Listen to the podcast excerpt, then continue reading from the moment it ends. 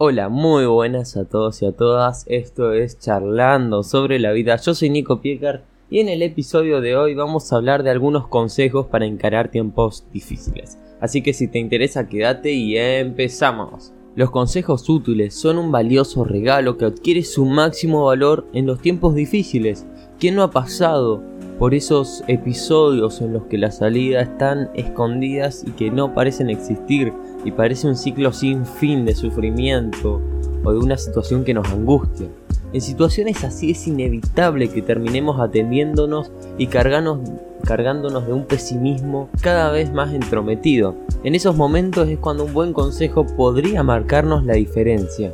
Y acá quiero hacer y mencionar una frase de Frederick Chopin que decía toda dificultad eludida se convertirá más tarde en un fantasma que va a perturbar nuestro reposo. Por más inteligente y espabilemos que seamos, sea inteligentes todo siempre va a haber algún punto en el camino en el que no sepamos por dónde ir en nuestra vida. No vamos a saber. Puede ser cuando elijas la universidad, puede ser cuando estés en un trabajo o cuando quieras dejar o empezar un deporte. Precisamente hay un poco de luz porque ahora te voy a dar 7 consejos para cuando necesites esto y espero que te sirvan. Así que empecemos con los consejos. El primer consejo es, frente a los tiempos difíciles, acepta y no te resistas. Esto me lo diría a mí mismo cada vez, me lo digo a mí mismo cada vez que hay un tiempo difícil. Solemos pensar que si las cosas no ocurren como esperamos, como decíamos, es porque todo nos va mal. Nos cuesta trabajo a veces aceptar la, la realidad tal y como es y conciliarla con nuestras expectativas, algo que finalmente nos va a ocasionar mucho sufrimiento si no hacemos un intermedio. No puede ser el mundo como queremos, ni va a hacerlo nunca, entonces tenemos que desarrollar la habilidad de aceptar. Los tiempos difíciles llegan porque es necesario que lleguen a veces. La salida pasa por tratar de escapar de ellos, sino todo lo contrario, aceptarlos. Con los malos tiempos llegan también nuevos aprendizajes, tanto externos como internos, y son ocasiones inmejorables para evolucionar.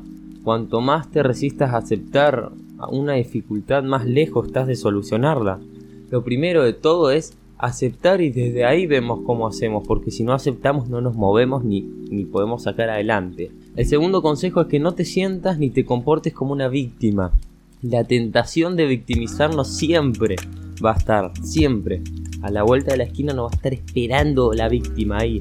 Es una actitud muy humana pero al mismo tiempo muy danina, muy nociva. ¿Para qué nos puede servirnos compadecernos de nosotros mismos si al final lo único que hacemos es distanciar el momento en el que nos va a tocar asumir la responsabilidad de lo que nos ocurre en nuestra vida? Si estamos todo el tiempo siendo víctimas no vamos a poder vivir de una manera sana.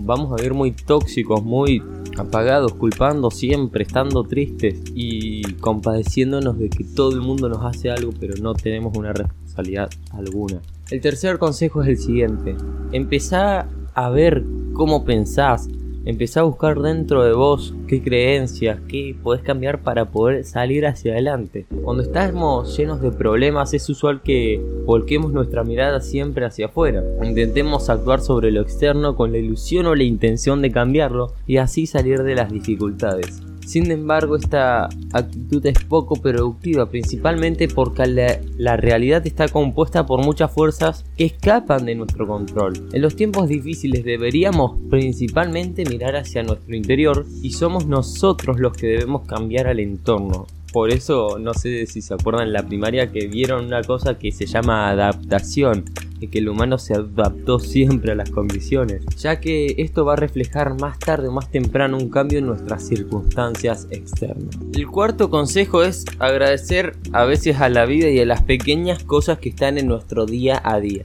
Esta es una clave maravillosa para sortear cualquier momento de tristeza o de abatimiento. Simplemente hay, a veces hay que cerrar los ojos, dar una respiración bien profunda y decir gracias. Confiar en la profunda sabiduría a veces de la vida o del universo. Y si estás pasando por un momento difícil es lo que a veces se necesita. Es como un pequeño ritual que tiene efectos casi mágicos. Con tan solo agradecer en voz alta inmediatamente te ubicas en un estado emocional diferente. No importa si en principio esa gratitud no te parece o no te nace el corazón. vas a ver que con el tiempo ese gracias se va a ir llenando un contenido. El quinto consejo es recordar que todo cambia, que la vida es un proceso en sí, que todo termina y empieza también. Recordá estas palabras sabias que pueden aplicarse a cualquier situación. Esto también pasará. Todo en el universo es dinámico y está en constante cambio. Cuando pasamos por una situación difícil o muy, o muy feliz, siempre imaginamos que va a durar para siempre, pero no es así. A veces simplemente tenés que esperar un poco y dejar que las cosas vuelvan a su cauce.